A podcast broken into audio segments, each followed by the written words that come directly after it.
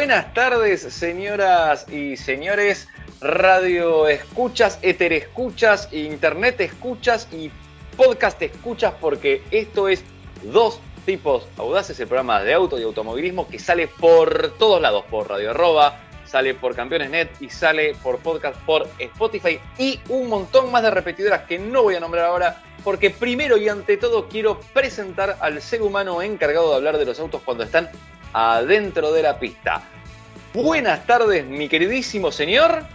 ¿Qué tal? Buenas tardes, mi nombre es Diego Durruti, como decía mi compañero, yo me encargo de los vehículos cuando están adentro de la pista y para el día de hoy vamos a hablar obviamente de la Fórmula 1, de este gran premio de Hungría que dejó un montón de tela para cortar, como quien diría, y también les voy a comentar acerca de un producto que está eh, innovando en la competición, un producto sustentable que está haciendo una compañía de neumáticos.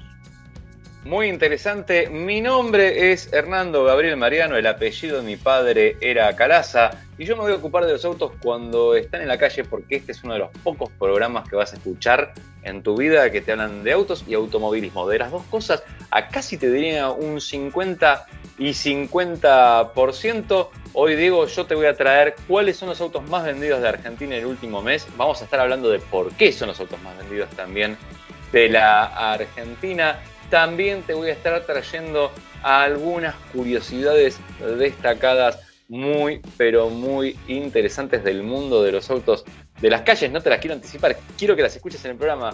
Por favor, vamos a tener hoy sí, como siempre, este cruce que hacemos nosotros.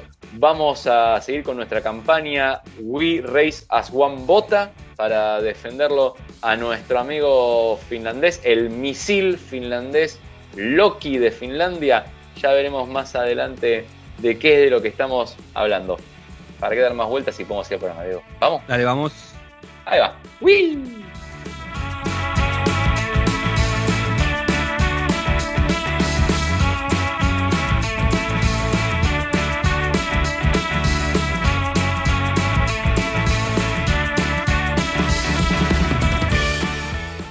Arrancamos entonces con esta edición de Dos Tipos Audaces, esta edición semanal, como siempre, con todo el automovilismo, con todas las novedades de la industria automotriz. Un programa muy buena onda que trae suerte, eso me han dicho.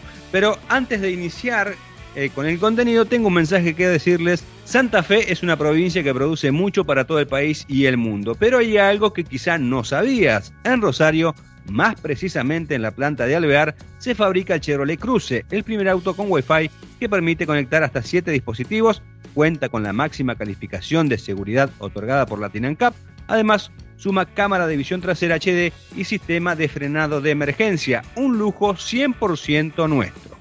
Muy bien, Diego. Y vos sabés que, ya que estamos hablando de producción nacional, la producción nacional no se hace en su mayoría para nosotros, se hace para exportar. Eso es una siempre buena noticia.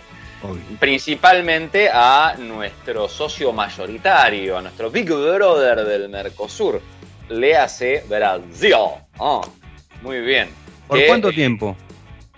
Bueno, es un tema que después vamos a charlar si querés en algún momento. ¿Qué va a pasar con el, con el Mercosur? Yo me acuerdo, ¿te acuerdas de Guillermo Patricio Kelly que iba las ¿cómo que no? y decía el Mercosur, el Mercosur gritaba, como ahora, ¿viste? Griten consignas por ahí la gente enfervorizada. Nosotros ya vamos a gritar algunas consignas, pero cuando lleguemos al momento Valteri del programa, por favor. Obvio. Quiero, quiero, quiero llegar a, ese momento. El famoso botazo, como le decían, ¿te acordás los relatores? Sí, sí, sí. Vamos a hablar de eso. No quiero adelantar más, solamente quiero dejar ahí picando porque creo, creo que va a estar jugoso. Volvemos. Para que tengas una idea, a lo largo de 2020, año de pandemia, ¿eh? estamos hablando de un año difícil y complicado, las nueve compañías que integran el informe que entregó ADEFA, que es la Asociación de Fabricantes de Argentina, em, no están metidas ni Iveco ni Mercedes porque no quisieron dar los números en este reporte, ¿ok? Entonces los prefieren escribir porque no se pueden por los números exactos. Eh, pero las nueve compañías que integran este informe produjeron un total de 257.187 unidades, tal es el número exacto, de las cuales más de la mitad terminaron en el exterior, o sea, un 53,6%. 61%, estamos hablando de 131.891 vehículos que se fueron, y ahora decime, eh, te, voy a dar un múltiple choice. ¿A cuántos países se fueron? ¿Fueron a 5 países? ¿Fueron a 10 países? ¿O se fueron a 31 países? Y, por lo ¿cómo lo dijiste? A 31 países. Así es, Diego, vos siempre estás muy, pero muy bien informado. Seguramente que es porque escuchás dos tipos audaces. ¿Por dónde? Por Radio Arroba, por Campeones Net, por Spotify. Y ahí lo escuchás cuando querés porque es un podcast esto. Y entonces la gente que sabe escribir dos con letritas D o S tipos audaces en Spotify tiene nuestro podcast y nos puede escuchar cuando quiere. Habiendo hecho todo este interludio, nada más que para generar un poco más de intriga, ¿cuáles son los países que más autos argentinos recibieron? Bueno, te lo voy a decir. Brasil es el número uno, se lleva el 66,1% de nuestras exportaciones. Quiero decirte que normalmente muchas marcas siempre hablaban de cuando producían un mix hacían un 60 para exportar, un 40 local. Eh, en algunos años eso creció todavía más, ¿eh? un 70 de exportación, un 30 para, el mercado local. Depende mucho de los vaivenes de, por ejemplo, mercados como el Brasil. Acordate que hubo años que Brasil estuvo muy planchado y nos tiraban los autos por arriba de la medianera para acá. Este, y otros años donde no, al revés. Empezaron a chupar autos porque. Centroamérica, que son 10 países, representa el 8,3%. Después tenemos Perú, Chile, Colombia, esta es buena. Australia y Nueva Zelanda, no las tenemos. Sexto lugar. México en el séptimo lugar. Paraguay. África, siete países contamos acá todos juntitos. Uruguay se lleva el décimo puesto. Ecuador, Bolivia y Surinam. No sé por qué los ponen juntos, pero bueno. Venezuela y Alemania, que se llevó una unidad. Una unidad. No, no está discriminado qué marcas, ¿no? Mm, tengo por marcas, pero no por el que exportó a Alemania. Ni, ni, ni se habrán llevado, no sé, pero no sé, un Taos se han llevado. Ah, tal vez. Para, para tenerlo, para decir, mira, tenemos uno. Claro. Porque el Taos, el Taos en Europa no se comercializa, solamente. No se consigue. no, en Europa no se consigue. En, en, América completa sí hay Taos y después en otros mercados del mundo, China, bla, bla. Así que muy bien ese, ese datito. ¿Cuáles son las automotrices que más vehículos exportan ahora? Te voy a decir. Bueno. Bien. En el número uno está Toyota, que sabemos que tiene una plataforma exportadora muy importante con Hilux aquí en Argentina. Ford, FSA, Volkswagen, Nissan, PSA, General Motors, Renault y Honda. Así va estas nueve marcas que están exportando. Eh, oremos porque la planta de acá de, de Rosario, la cual nosotros conocemos, es una planta modelo realmente, que creo que se especializa más en la calidad que en la cantidad, pero, pero porque siempre están probando nuevos procesos que después se aplican en el resto del mundo y todo. De hecho, eh, tengan la posibilidad de crecer y de, y de, exportar más aún de lo que están haciendo ahora. Sí, y, y no solamente producen los cruces, sino también producían motores que iban para Brasil. Exactamente, los motores, los motores que usa el cruce eh, son motores que vienen, creo que están fundidos en Brasil justamente, bloque y todo, y acá se hace todo el proceso de maquinado, todo un proceso muy pero muy elaborado y del ensamblado del motor. Inclusive había unas unidades que se vendían en Inglaterra de los motores que se hacían. Claro, exactamente. funcionaban con, yo no me acuerdo si es GNC, GLC, con gas. Cuando digo con gas no me refiero a las congas. no, no.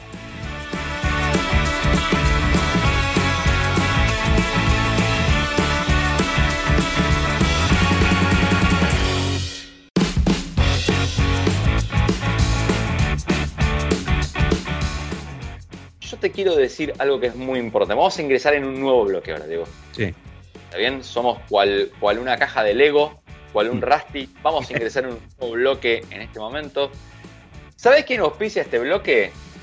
Te doy una pista. ¿Qué es lo que más seguridad le aporta a un auto, además de una conducción responsable? Eh, pueden ser los airbags, eh, los cinturones eh, y los frenos. No, los neumáticos porque nos dan un andar más seguro y optimizan el funcionamiento de los frenos y la estabilidad del auto. Michelin es el neumático que elegís cuando buscas seguridad, Diego. Muchas gracias. Y bueno, a, propósito de, esta, de este bloque, vamos a hablar justamente de Michelin que eh, está presentando un neumático de competición fabricado con un 46% de materiales sostenibles. Vos sabés que Michelin es una, compañía que tiene una larga trayectoria en lo que es la competición, ha, llegado a correr en Fórmula 1, en algún momento vamos a hablar de esa etapa. Eh, y bueno, eh, precisamente en estos momentos está concentrado su buena parte de su actividad deportiva en lo que hace a autos se refiere, en lo que son las carreras de resistencia. Y justamente este neumático especial fabricado con un 46% de materiales sostenibles está montado en un auto que es, es, un prototipo, se llama Green GT Misión H24, impulsado por hidrógeno y desarrollado obviamente para carreras de resistencia. Es un auto que está trabajando mismo la, la ACO, que es eh, el Automóvil Club del Oeste, que organiza eh, las 24 horas de Le Mans y el Campeonato Mundial de, de Resistencia, eh, pensando en el futuro, lo que va a ser el futuro de la competición eh, en este tipo de, especialidad. Obviamente, como todas las categorías, que se trata que sea eh, amigable con el medio ambiente y que sea respetuosa de nuestro planeta. Y bueno, lo interesante de este producto presentado por Michelin es el proceso de fabricación que incluye un alto contenido en materiales sostenibles sin comprometer las altas prestaciones que se requieren en los circuitos. Este altísimo porcentaje de materiales sostenibles se ha conseguido incrementando el contenido del caucho natural del neumático y utilizando negro de humo reciclado procedente de otras gomas fuera de uso. Otros materiales sostenibles de origen biológico o reciclados que se utilizan en este neumático son elementos cotidianos como la corteza de naranja y de limón, el aceite de girasol, la resina de pino y el acero reciclado procedente de envases. Eh, todo eso se utiliza para crear este tipo de, neumático que repito es un 46%, está hecho con un 46% de materiales sostenibles, así que es una muy buena iniciativa de Michelin, una empresa que ya anunció su compromiso de utilizar eh, el 100% de materiales sostenibles en todos los neumáticos para 2050, ese es el, proyecto, y el primer hito se alcanzará en 2030, año eh, para el que el grupo ha establecido como objetivo alcanzar el 40% de materiales sostenibles en sus neumáticos. Así que eh, una muy buena propuesta de Michelin, obviamente probándose en la competición para luego en algún momento llegar a los autos de calle.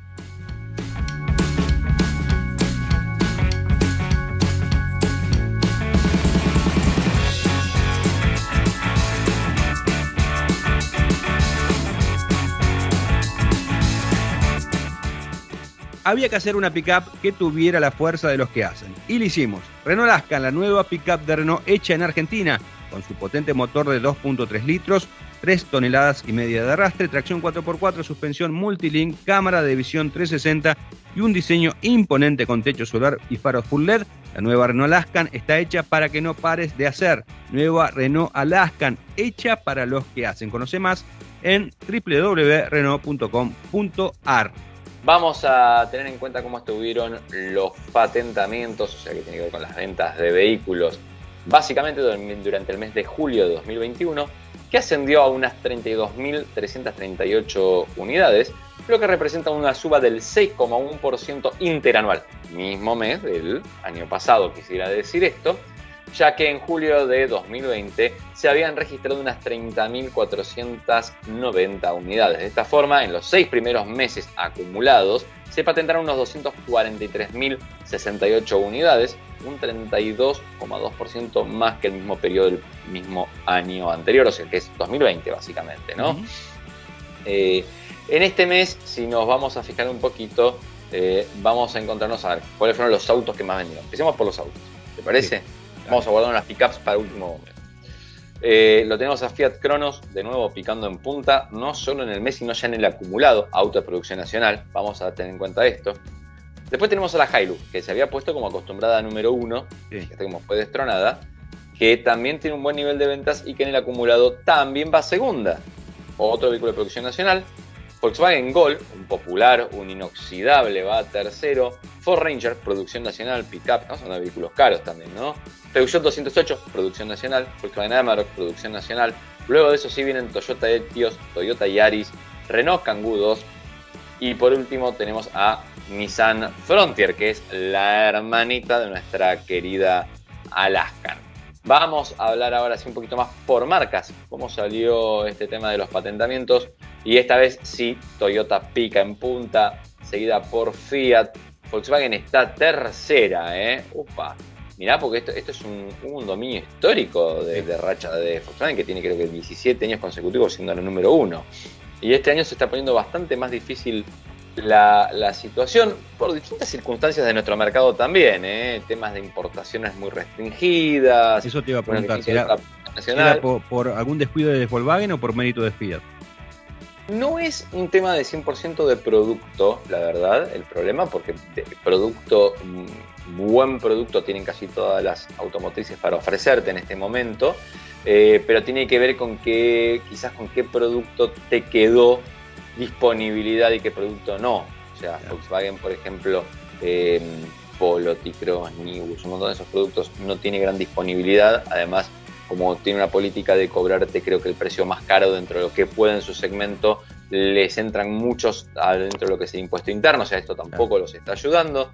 Eh, mientras que Fiat, por ejemplo, tiene el Cronos producido acá y decidió salir con una política súper agresiva, sacarlo como pan caliente, pero además tiene unidades para entregar. Claro. Bien, fíjate que Argo no pasa lo mismo. Claro, ¿no? es verdad. No tendrías que ver que Argo y Cronos van de la mano, en este caso no. Así que está muy bien. Renault cuarta, Peugeot Ford, Chevrolet, Nissan, Citroën y Jeep. Mirá que bien, Jeep desde que tiene producción en la región, desde que pertenece a FCA, bueno, y ahora a Stellantis, este, Lanzani, lo bien que le, que le está yendo y cómo se está moviendo esto en nuestro mercado. ¿Qué vamos a hablar de SUVs? Esos SUVs vos sabés que son, ya están hasta en la sopa, sí. SUVs, SUVs, crossovers, aventureros, que parezca una camioneta, un todoterreno, o que te haga sentir que te vas a ir a la aventura. Más o menos por acá vamos a ir al concepto. No vamos a adentrarnos ahora en esta eterna discusión de que no, ese es un crossover, no, ese es un... O sea, Lance el Troll lo dejamos en la primera vuelta afuera hoy. ¿Por qué no lo aclaramos? ¿Qué es un crossover y qué es un SUV? Perfectamente. Viene Lance el Troll de vuelta a quejarse y dice: Bueno, pero para vos, a, a mí me, me, interesa, me interesa que lo que digas vos de acá en más es así. Y se terminó la discusión. A nivel, a nivel, eh, a nivel producto, marketing, y yo te diría que especialmente los gringos, que son los que tienen más injerencia en el marketing en estas cosas, ellos le dicen SUV a lo que nosotros llamamos todoterreno en general. Es un Jeep Wagoneer que venía derivado de una pickup que tiene chasis y habilidades todoterreno, ellos le decían SUV en general, ¿no? Nosotros preferimos decirle más todoterreno, son esos vehículos que tienen altas capacidades para transitar por todo tipo de terreno, más allá claro. de donde la civilización y los caminos han llegado, no importa que estén hechos esos caminos, eh, podemos tener un Jeep Wrangler, por ejemplo, eh, en ese lugar, uh -huh. pero eh, históricamente le poníamos una cantidad de condimentos técnicos que debía cumplir ese vehículo que se fueron alterando también con el tiempo porque la, tecnología también lo logró mejorar eso. De otros lados, antes, si no tenía un chasis independiente, no era todo terreno. Si no tenía reductora, no era todo terreno. Yo creo, sigo pensando que la reductora es muy importante, pero hoy tenés autos que tienen una caja automática de 10 cambios, con lo cual podés usar los tres primeros como si tuvieras una reductora y los otros 7 como si fuera una caja normal, entonces ahí tenés también un rango de, eh, de, cosas. Luego el SUV, en términos generales, es ese vehículo de un formato un poco más cuadradito, puede ser más aerodinámico, pero es más cuadradito, más este, con una cabina grande, un baúl grande, eh, y que normalmente en su gama incluye una versión 4x4. ¿Y por qué digo normalmente? Porque el crossover tiene un estilo un poco más auto todavía. O sea, hoy se le dice crossover a este tipo de camioneta con prestación de auto, pero entramos siempre en esta discusión como muy, muy cerrada, donde por ejemplo, no sé, una tracker es un SUV o es un crossover. Y para el purista y que sigue el tema este de marketing, es un crossover, sí. tiene versión 4x4, por ejemplo, la nueva versión. Eh, pero yo te digo que por el formato tiene formato de SUV, es un vehículo más cuadradote, más todo. El Nibus, por ejemplo, para mí es un crossover porque tiene este formato que no le voy a decir jamás coupé, pero más deportivo, más estilizado. Eh, ¿Entendés por dónde va un poquito sí. la cosa? Más abajo de todo esto tenés lo que yo llamo los aventureros directamente, viene sí. por Fiat con su gama Adventure, puntualmente esta, esta, definición. Tiene que ver con esos autos que han sido. Es el, es, es el auto que vos ya conocés que le inyectaron un toque de anabólico off-road, ¿viste? eh, Stepway, Adventure, eh, Cross en algún momento, le dicen algunos, y, le ponen protectores, mucho, mucho lo que yo llamo imaginería off-road, todo se dice serie de protectores, un poquito, ponen más de despeje, eh, una cubierta a veces un poquito para uso más ATR, a veces ni siquiera eso.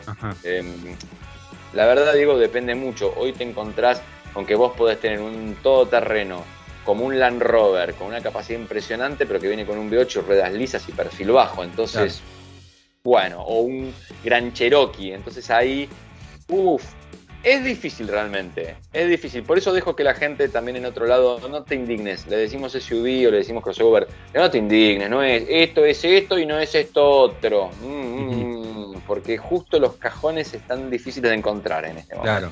Claro, Bien. Perfecto. Lo que a mí no me gusta decirle es coupé a algo que no es una coupé. Por ejemplo, a un X6. Ah, coupé, no.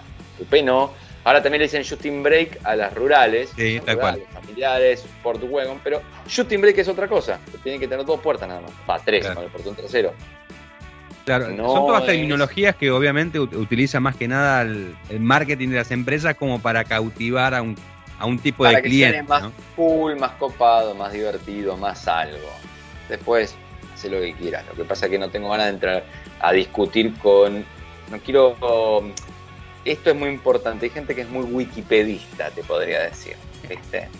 ¿No? Entonces agarran la definición y te restregan la definición. Pero no, tenés que analizarlo un poco por detrás, entender qué hay detrás de esa definición, de qué está hablando, ¿no? Como las acepciones de una palabra, viste que la misma palabra la puedes usar para decir distintas cosas. Este, bueno, tiene algo que ver con eso. Para mí, por lo menos. Dicho todo lo que dijimos bueno, sin ir más lejos, sin ir más lejos y llevándolo a la competición, lo que hablábamos la semana pasada del tema de, del Audi del Dakar. Y para Audi es un auto eléctrico, pero eh, conceptualmente es un auto híbrido, porque incluye un motor a combustión que le da energía a los motores eléctricos. Exactamente, y cumple con la definición de híbrido de manual, además. Eso es increíble. Pero bueno, este, hubo otras marcas que ya tuvimos la misma discusión alguna vez con, algún producto que presentaron. Volviendo ahora sí a los patentes del año 2021 en Argentina, es SUVs, crossovers, aventureros y todo lo que quieras parecer que te va a hacer salir a tener una vida más alegre y feliz por allá, lejos de la civilización, aunque nunca salgas de un camino. El number one en ventas fue el Jeep Renegade. Está seguido por el Toyota Corolla Cross, que es una novedad, así que no tenemos comparación con el año pasado para ver si le fue peor o mejor. Em, que ha pegado muy bien. Volkswagen Nibus también, otro que no se puede comprar, pues es un producto nuevo de este año que viene performando bien. Citroën C4 Cactus está performando muy bien también. Fíjate de nuevo, tenés una propuesta, la marca le dice SUV al rega contramano. En vez de decirle crossover, le dice SUV. Yo lo miro y te digo, y es más crossover que SUV. Buah, volvemos, ¿no? A estas discusiones. Nissan Kicks, Volkswagen T-Cross, Chevrolet Tracker, Jeep Compass. Fíjate Jeep con la producción en la región, lo bien que enganchado, ¿no? Renault Duster y Toyota SW4, que es un producto de producción nacional, pero que entra en impuesto en el último, en el último escalón. Interesante ver la diferencia de un año al otro. Eh, Volkswagen T-Cross es el único producto que cayó en porcentaje de cantidad de ventas. Todos los demás han subido. Y han subido, estamos hablando de un 5% el que menos y de un 276 el que más. Bien sea que con disponibilidad de producto y un precio aceptable eh, tenés la posibilidad de eh, hacer mercado. Vamos a terminar con todo esto y nos vamos a ir a hablar de pickups que no puedo encontrar donde tengo el top 10 y está aquí. Ahora sí, vamos a hablar de las chatitas más vendidas en Argentina. No podemos destronar a la Hilux, parece que bajo ningún aspecto habría que tener una bomba en Zárate, sería la única manera, por lo menos por ahora. ¿Quién te dice? Porque cada año se van sumando nuevos jugadores y los nuevos jugadores necesitan un tiempo para establecerse. Ahora déjame que vamos a hablar de eso un segundito que es muy interesante. Segunda, Ford Ranger. Tercera, Amarok. Bien Ranger que logró desbancar a Amarok de vuelta. Nissan Frontier. Bien, fíjate que ya está cuarta. Eh, un vehículo de producción nacional. Fiat Strada, Fiat Toro, Renault Alaskan, Renault Oroch, Chevrolet S10 y Ram 1500 están en el puesto número 10. Y acá es lo que yo te decía, hay mucha gente que me decía cuando probamos Alaskan, por ejemplo, dice, viene Lance el Troll, ¿viste? Eh, en este caso, me parece que es Max Bananapen. viene, viste, y dice, ah, acá fíjate que no vende nada, porque es cara, es una porquería, porque, porque, no, porque no tiene no sé qué cosa, que tiene la otra, y bla, bla, bla, bla, bla. Eh, y la verdad es que son productos que les cuesta mucho eh, lograr una posición de mercado. No es que, que vos tirás y crece, ¿viste? Fíjate, mirá Frontier lo que le costó, está cuarta y vende la mitad que Amaro. Y hace rato que está. Y Frontier es el producto líder en México, ¿eh? No es que te estamos hablando de un producto que es malo y que no, no, o que es un producto que no le ganó a nadie nunca en ningún lado. No, es un producto que es líder en otro mercado. Las pickups tienen mucha, mucha injerencia la marca y la concepción y la cómo está visualizado el producto en el mercado donde está. Porque es el pero uno acá, pero en Brasil tampoco. Y no es en México, A nivel mundial anda muy bien también. Pero fíjate cómo cada marca tiene su mercado y su todo. Em, entonces, no es un proceso simple. Amarok cuando arrancó también, no, no vendía tanto. La gente la criticaba, que esto, que lo otro, que, que patatín, que patatán. La marca realmente hizo trabajo sobre el producto y eso siempre es importante destacarlo. Yo lo pondero muchísimo que la marca haga trabajo sobre el producto, pero además de eso hizo trabajo sobre la gente a la que va a experto Amar, vení que te la muestro en la playa, vení que mira cómo sube, cómo escala, mira cómo empuja, mira que te la explico, mira que te la explico, mira que te la explico, mira que te la vuelvo a explicar otra vez más. Claro, ahí está el tema, ¿no? Ahí está el tema cuando tenés tantos, como decías vos, tantos jugadores y tantas eh, variedades de, de, pickups. Exactamente, Diego, y, en todo eso cada una necesita encontrar su lugar, su, su...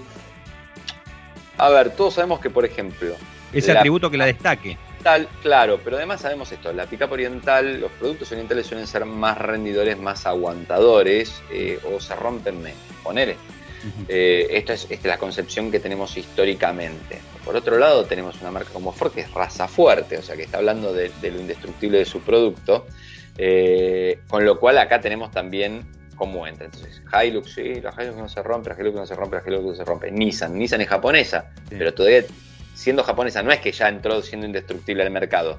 Tiene que ganarse un lugar donde los propios usuarios digan, che, tuve una, me voy a comprar otra. Che, ¿por qué no te compras esta? Mira, la verdad, porque la pagaste lo mismo o menos o no sé cuánto, te trajo esto y no se a mí no se me rompió. O me bueno, eh, bueno, de hecho, esa, esa, fortaleza, la que vos decís, la tenía en su momento Mitsubishi. Ahí vamos, de vuelta. Este, entonces, los productos y después, viste, a cada uno le gusta más, le gusta menos. con eso nunca, siempre es cuando alguien me, escribe y me dice, che, Cala, me estoy entre tal y tal, ¿cuál me compro? ¿Qué querés vos? ¿Qué, ¿Qué, valoras más? ¿Qué necesitas? Eh, y ahí cada uno hace su análisis también. Yo, a mí lo que me puede parecer el mejor producto, a mí, te lo recomiendo a vos, Diego, vos vas y me decís, che, ¿sabes qué? La vi por adentro, no me gusta. Claro. no quiero manejar este auto me siento bien, no sé. ¿Qué quieres que te diga? Está bien, no te lo compres, es, así de fácil, pero después es tu plata la que vas a gastar. Yo no, más que a mí me guste un producto, ahí va. Tal cual. Ese es el mejor consejo que podemos dar para, para la gente, y estos son lo que la gente eligió en Argentina, dentro de, en gran medida este mercado podemos decir dentro de lo que hay, un poco, ¿no?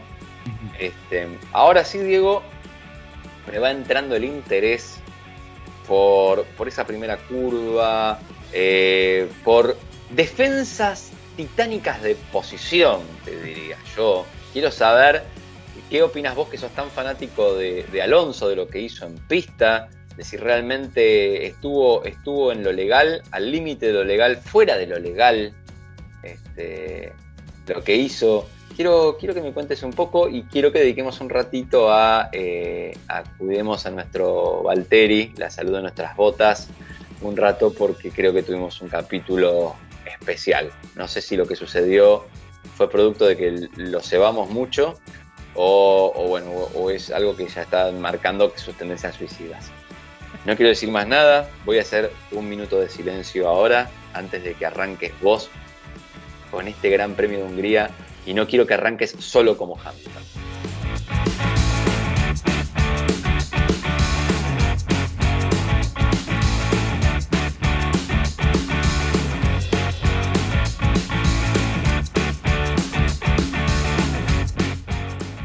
Muy bien, vamos entonces a hablar de este Gran Premio de Hungría de Fórmula 1, esta undécima fecha que, bueno, dejó un montón de cosas. Ahí ese, ese prólogo de eh, Hernando Calaza creo que eh, es, eh, fue al dedillo, como quien diría, realmente todo muy acertado todos los, los conceptos.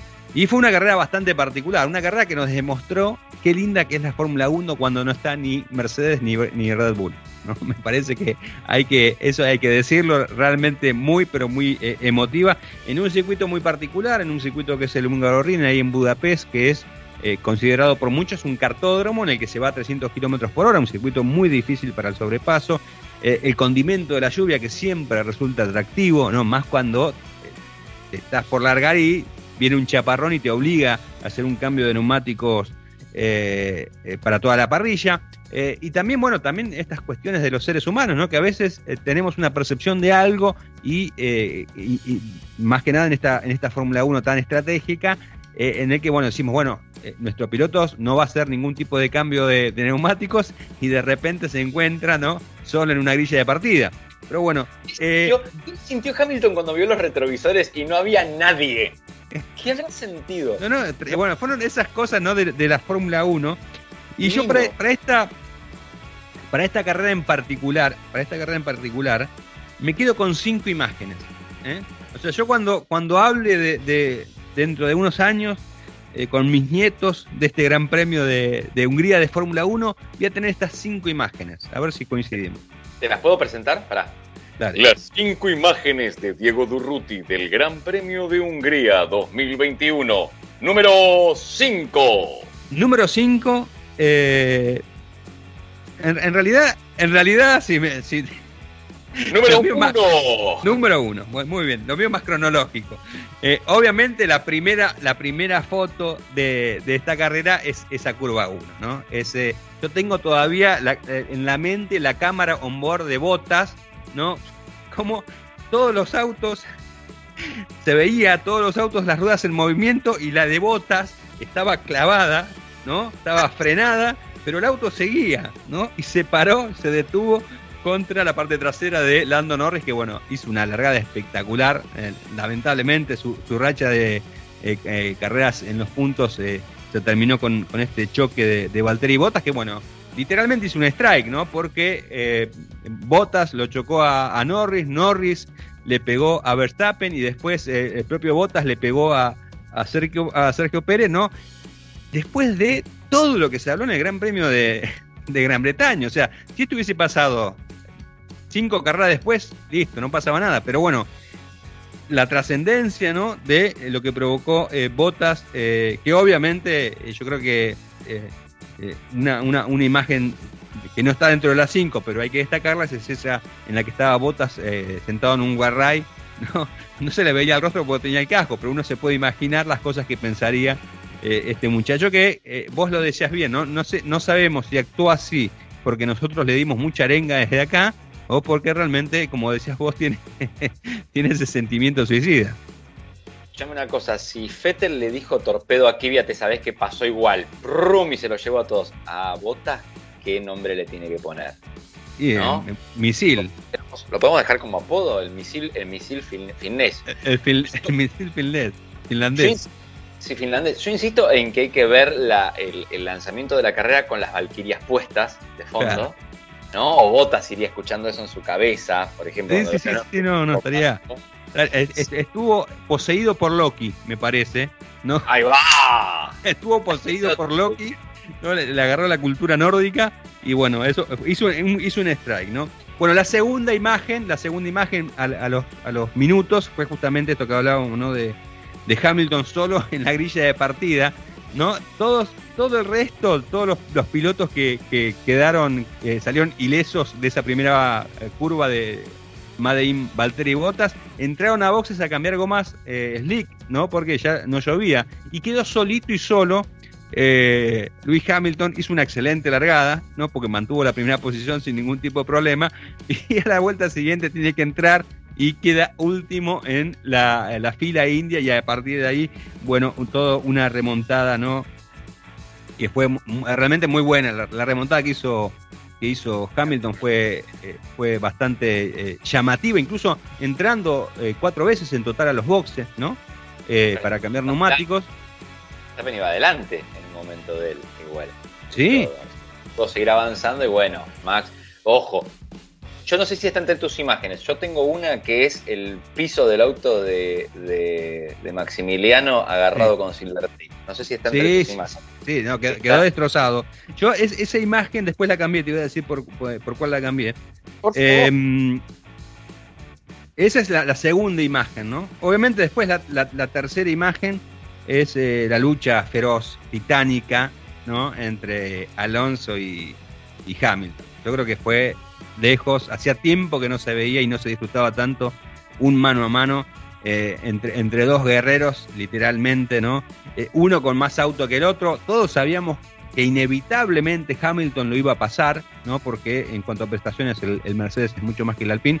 Pero bueno, más allá de eso, la muñeca ¿no? de, Alonso en un circuito donde justamente es difícil el sobrepaso, ¿no? Eso también hay que tener en cuenta. Pero más allá de eso, me parece que esa es una de las grandes imágenes, ¿no? De, por todo lo que significa uno y otro y por lo que fue después la carrera, porque gracias a que Alonso lo eh, aguantó durante tantas vueltas a, a Hamilton, eh, le, impidió esa, remontada, ¿no? E impidió que eh, Hamilton tuviese el tiempo suficiente, las vueltas necesarias como para tratar incluso de atacarlo a Vettel primero y después seguramente a Esteban Ocon, ¿no? Em, así que esa es, la tercera imagen, ¿no? De los dos autos peleando ahí por la posición de eh, Alonso y, mm, Hamilton. Después la otra, la otra imagen que me queda a mí son las lágrimas de eh, Josh Russell, eh, porque sumó los primeros puntos para Williams. Él, ¿no? También la el, el compañero, Latifi, el compañero, también entró en los puntos. Fue muy, fue creo que una carrera soñada para Williams, que venía hace muchísimo tiempo, ¿no? Que no venía entrando en los puntos y en este caso entró en una carrera bastante atípica, entró con los dos autos sumando, ¿no? Y con todo lo que significa entrar en los puntos en la Fórmula 1, porque bueno, tal vez mucha gente no lo sepa, pero por cada punto que vos sumás es, eh, tenés un, premio económico a fin de año cuando se hace la repartija, ¿no? Entonces eso es muy bueno, obviamente, para, para el equipo inglés, pero bueno, me quedo con las lágrimas de George Russell, porque Russell eh, ha vivido todo ese proceso de intentar de sacar a un equipo emblemático desde el fondo del lote, ¿no? Es, y creo que las lágrimas justamente de Russell eh, testifican ese, el esfuerzo que a todo ese grupo de gente que en algún momento, muchos seguramente han vivido tiempos de gloria eh, y hoy están eh, viviendo, casi luchando por subsistir, porque recordemos que Williams tuvo que vender su equipo a un, a un, a un emporio para mantenerlo ahí en la parrilla de salida del Gran Premio. Y bueno, por eso me parece las lágrimas, obviamente, de, Russell ameritan eh, esa postal, ¿no? También este Gran Premio de, de, Hungría y por supuesto la, otra postal eh, creo que es la de Esteban Ocon festejando en el podio, ¿no? Eh, más allá de lo que fue la carrera y demás, hizo también una competencia muy pero muy buena, aprovechó muy bien la oportunidad y después lo aguantó a Sebastián Vettel, ¿no? No es con todo lo que eso significa, o sea, es un tipo cuatro veces campeón del mundo que tenía ansias también, porque también necesitaba una revancha, ¿no? Eh, después de los malos momentos que ha pasado en Ferrari los últimos años. Eh, quería también esa victoria. Bueno, en este caso se le dio muy bien a, Esteban Ocon. Creo que eh, lo del equipo Alpine, más allá de que ha tenido carreras que no eran, donde no eran muy regulares, me parece que en este caso ha logrado algo que es muy importante en la Fórmula 1, que es la fiabilidad. ¿No? El hecho de tener un auto que no se rompa, un auto que sea llegador. Si vos tenés un auto que sea llegador, ¿eh? tenés la posibilidad justamente de aprovechar este tipo de sorpresas que de tanto en tanto te da la Fórmula 1. En condiciones normales, posiblemente Ocon y Alonso hubiesen terminado noveno y décimo, lo hubiesen sacado de la zona de punto a Williams, ¿no? Pero bueno, tuvieron la suerte de una buena estrategia, haber acertado ¿no? con, el, eh, con el tema del cambio de neumático. Eh, de hecho, Ocon fue el primero que entró a los boxes. la fortuna ¿no? de, de, estar en el momento indicado, en el momento justo, que fue eh, lejos de Valtteri Bottas ese momento, ¿no? Eh, obviamente. Y bueno, y eh, logra entonces Ocon, obviamente, el decimocuarto piloto francés que logra un triunfo en la Fórmula 1, es el piloto número 111 en la categoría que logra un triunfo. Y Alpine, ¿no? Estrenando nombre, el equipo Renault estrenando ahora nombre como Alpine, logra justamente en su undécima presentación, ¿no? como Alpine en la Fórmula 1 logra el triunfo en su primera temporada, así que me parece muy, pero muy bueno. Y la otra imagen que, tuve que sacar, digamos, de, de, lado eh, para tener estas cinco era justamente lo que vos decías sobre eh, Max Verstappen, con ese auto todo remendado, incluso luchando con Mick Schumacher, ¿no? Eh, la posición con un auto que evidentemente había quedado muy mal después de, haber sido impactado por, por Lando Norris, sobre todo la parte de abajo del auto, que hacía que no tuviese una buena carga aerodinámica y que lo hiciera muy difícil de llevar. Esa, esa imagen de Verstappen ahí tratando de entrar en el top 10 en algún momento incluso luchando con eh, el hijo de Michael Schumacher. Tremendo, tremendo, la verdad. La podemos decir que está más rotoso que auto de Verstappen, porque van dos carreras seguidas que el auto por. Aparte le cambiaron el motor antes de la carrera. Bueno, eh, es que hubo un montón de cosas, un montón de cosas eh, sobre esta competencia, anexas, digamos, ¿no? Una fue el tema de lo del motor de, motor de, de, Verstappen. corrió todo el entrenamiento de los dos entrenamientos del viernes entrenamiento del sábado y clasificación del sábado, el sábado a la noche se dieron cuenta que el motor tenía una, pequeña... Eh, estaba rajado, ¿no? Y que, evidentemente eso fue porque ya había quedado resentido del golpe de, de Silverstone y bueno, después eh, eh, ese, problema con el hecho de haberlo usado se, acrecentó. Bueno, lo tuvieron que cambiar toda la unidad de potencia, no hubo penalización, Verstappen largó en la posición que eh, ocupaba en la, tanda cronometrada, pero, pero esto es para tenerlo en cuenta porque ya fue el tercer motor. ¿Mm? Ah, este ya es el tercero. Este ya es el tercer motor, así que eh, eh, todo indica que va a tendrá que cambiar por un motor en alguna de las carreras que restan, que quedan 11 carreras todavía. Así que seguramente lo que va a hacer Red Bull es en aquella carrera en la que tal vez clasifique peor y en la que se la vean más complicado justamente, ahí poner el motor nuevo como para poder terminar toda la temporada. Eh, lo otro, bueno, eh, Lewis Hamilton eh, marcó la pole position, hacía tiempo que no marcaba la pole position, dominó la clasificación. Y vos sabés que Hamilton, este piloto que se caracteriza por estar en todo tipo de luchas, ¿no? ahí en, Hungría es un tema de, de, estas semanas, era el tema de una ley que, están, que es contra la pedofilia, pero eh, eh, impide, digamos, a la gente hablar sobre eh, gays, cambio de, todo, todo, lo relacionado con la sexualidad, digamos, ¿no? bueno, y justamente lo que hizo Hamilton es pronunciarse contra esa ley. De hecho, Vettel lo acompañó. Vettel lució una remera haciendo alusión a, la, lucha ¿no? que, mantienen allí en, Hungría por, por, la igualdad de, derechos. Y bueno, la FIA lo, le, hizo una reprimenda. Me parece, lo de la FIA me parece que no suma nada. Eh, no tendrían que haber dicho nada y, ya está, y, dejarlo pasar. No, pues me parece que bueno que eh, los pilotos utilicen, ¿no? Eh, dejen expuesto su posición sobre ciertos temas que son relevantes. Acá no estamos diciendo que están apoyando a un dictador o que están eh, pronunciándose a favor del nazismo, no. Eh, igualdad de derechos para todos. Me parece que eso es loable y que la FIA debería, en lugar de, reprimirlo al piloto y de penalizarlo, eh, no, al menos no decir nada, ¿no? Que, quede para el piloto lo que, lo que, lo que él diga, ¿no? y bueno, después. No quiere, voces distintas. We raise as one es el mensaje y él está respetando ese mismo mensaje de la FIA en realidad. Lo que pasa es que no tienen ganas de que vayan levantando la manito de a uno porque después un día de estos Mazapín vuelve a meter la pata, las declaraciones que arma homofóbicas o, animalito de Dios, pobrecito, y tenés un lío con algún gobierno, con algún país donde ya tenés un contrato para correr. Sí, no, es, evidente que es ese el proceso, o sea, es evidente que es eso. Business a business, dice, ¿no? El, dicho. Este, Tal cual. Eh, bueno, sí, no, otra cosa también que quedó de este Gran Premio, el tema de eh, Vettel. Eh, después lo, lo, excluyeron a Vettel porque el auto, la FIA no pudo sacar el litro necesario de combustible para hacer el análisis, solamente pudo sacar 300 mililitros. Si bien es suficiente, el reglamento dice que es un litro. Así que apelaron la medida a Aston Martin y el resultado, digamos, de, de este Gran Premio está sujeto a que eh, se expidan respecto a esta apelación. En el caso de que lo excluyan a Vettel, que salió segundo, el segundo obviamente va a ser eh, Luis Hamilton y con esto se va, va a extender a ocho puntos la ventaja sobre Max Verstappen. Y lo otro, que me parece también muy interesante y que lo dijo tu amigo Matías Binotto, eh, tiene que ver con el tema de los choques.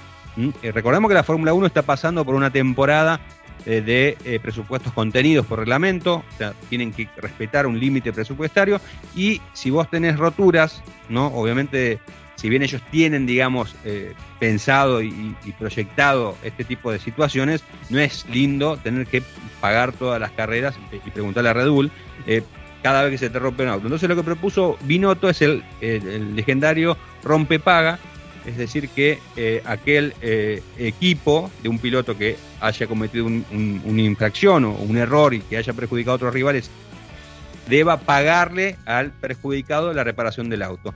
Binotto lo dijo específicamente por Lance Stroll que se llevó puesto a Charles Leclerc, ¿no? Eh, y al Monegasco lo dejó fuera de carrera. Así que bueno, es una cosa que propuso Binotto y que bueno, la idea es hablarla en la próxima reunión que tengan justamente entre los equipos, la FIA y los organizadores del Mundial de Fórmula 1 se le armaron tole tole ahí, no, vos me chocaste a mí, vos lo chocaste a él, o no sé qué. Es como el tema que te decíamos el otro día, los puntos en el carnet. ¿Para qué están los puntos? A Hamilton, en vez de cobrarle, decir, bueno, usted tiró un tipo a 300 kilómetros por hora afuera. Bueno, ¿cómo es la sanción? 10 segundos es la deportiva. Y usted, señor, casi mata a una persona. Mire, le vamos a poner tantos puntos en el carnet.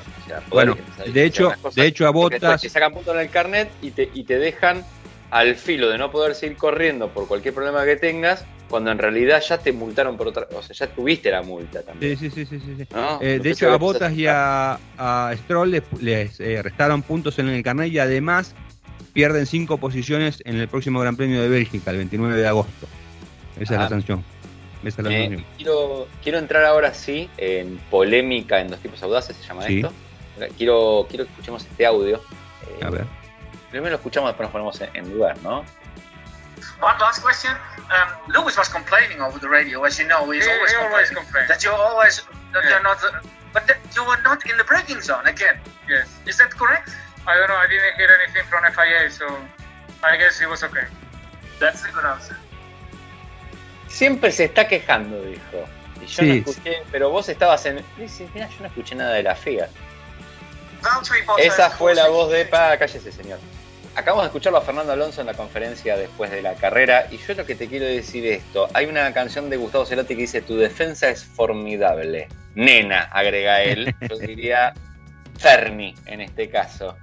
¿Qué, te parece, Diego? ¿Qué, ¿Qué opinás de lo que hizo este muchacho Alonso? Yo digo que fue magnífico, eh, digo que estuvo dentro de lo legal, agarrándolo con los dientes, y que Hamilton hizo todo lo posible para no terminar fuera de pista también. Se tuvo que comportar mucho. Y lo que pasa es que el circuito tampoco te da. O sea, es lo que yo hablaba antes del, tema del circuito. Es un circuito tan, pero tan particular el de Budapest, ¿no? Donde es muy, pero muy difícil eh, el sobrepaso. Tenés en dos o tres dos lugares, ni siquiera tres, eh, la curva 1 y la 3 creo que son los lugares de sobrepaso, y después para de contar, o sea, por más que me motres el auto, eh, aparte, eh, Alonso lo hacía muy bien, estiraba un poquitito y se metía para la cuerda, no le dejaba huecos. Inevitablemente, si no tenés esa ayuda eh, extra del DRS que te permita, digamos, esa mayor velocidad final para llegar al frenaje, no lo podés. Me parece que fue, fue, fue limpia, la, lucha fue limpia. Yo no, no, no, no veo ningún. Obviamente, Hamilton se va a quejar porque, porque tenía auto como para pasarlo en una vuelta ¿no? Y, tratar de ganar la carrera. Pero bueno, es, muñeca también la Fórmula 1, no solamente un medio mecánico. Ah, tu defensa es formidable muñeca, dirías vos, en vez de claro, la canción. Yo, yo, creo que sí, que lo, dijo nuestro amigo este, Tornelo, ¿no? Eh, creo que depende de qué lado estás parado, te parece formidable o te parece HDPable, podríamos decir. Sí, tal cual, tal cual. Pero, pero no hubo un incidente, yo no vi un incidente. No, no, es que no, no, no, no. Estuvo muy bien, escúchame, digo, nos quedan minutos nada de programa, así que vamos a ingresar sí a nuestra sección importante de este programa de siempre, que es Te pido un sol, un sol para Valteri, pon el audio que lo caracteriza, por favor. Perdón. Why the fuck no one listen to me when I say it's gonna be a two-stopper? Fucking hell. ¿Por qué no me escucharon cuando dije que me lo llevaba a todos puestos yo? Decirle a Luis que le cuido la espalda, que no se preocupe. Ya está, creo que Horner o algo diciendo qué raro que un Mercedes-Benz nos sacó a los dos autos de pista. Qué, qué, qué increíble, ¿no? Eh, yo creo que si lo planeaba no le salía tan bien Hay Totalmente. Que, hay que esto, creo que se quedó sin carga atrás de, se haber quedado sin carga aerodinámica atrás de Norris y en vez de ir por la conservadora como Norris, que frenó temprano, este venía. No, sí, aparte, eh, la cámara on board, lo que te digo yo, se nota como eh, va bloqueado, o sea, le pega bloqueado, bloqueando las ruedas. O sea, el auto va de costalete, ya no, no da más. inevitable. Y no, no, debe ser un buen momento para Botas. Creo que es, esa, esa imagen en la que él estaba sentado en un guarray eh, habrá pensado un montón de cosas porque es un tipo al que eh, se lo está juzgando constantemente. Eh, si anda mal porque anda mal, si el equipo se equivoca porque el equipo se equivoca, ahora justamente después, inmediatamente después de todo un escandalete con Hamilton y Verstappen en Gran Bretaña, él provoca justamente eh, un accidente que obviamente involuntariamente, o sea, aquellos que piensan, porque viste la gente, esta Lance Stroll está, lo mandaron a pegarle, viste, o sea, ah, hacen, bueno. hace todo para, para Hamilton, una en serie este de cosas que quiero hacer algo que es muy importante, Diego. Como nosotros eh, tenemos esta campaña que es Luchemos por nuestro sí. Valtteri, eh, te pido un sol para botas eh, y We Race as One Bota, em, la Fundación Checo Pérez, sí. que está diciendo que murió con la bota puesta, ah, con las botas puesta, murió Checo. Eh, tenemos un, un, trajimos un psicoanalista deportólogo sí. este, que se llama Toto Fofolf, Toto Folf, y queremos saber qué es lo que opina él del estado de, de Valtteri. O sea, ¿qué es mejor, Toto? Eh, contanos, por favor, que ahora le vengan las vacaciones porque está de mala racha y con eso se calme, o irse de vacaciones ahora, Toto Folf, es peor porque va a estar meditando que no vuelvan al equipen, que no vuelvan al equipen mejor. Russell, Russell, Jojo, Russell quieren. Eso es lo que acaba de decir, es la declaración que tenemos. Así que yo creo que con esto, eh, con Checo Pérez y la bota puesta, o el botazo puesto. el botazo. Sí, es como que lo agarró Italia directamente. Sí, sí. Pa, con la bota. Afuera, podríamos irnos despidiendo. Dale. Perfecto, perfecto. Bueno, nos vamos hasta la semana que viene. Chavito.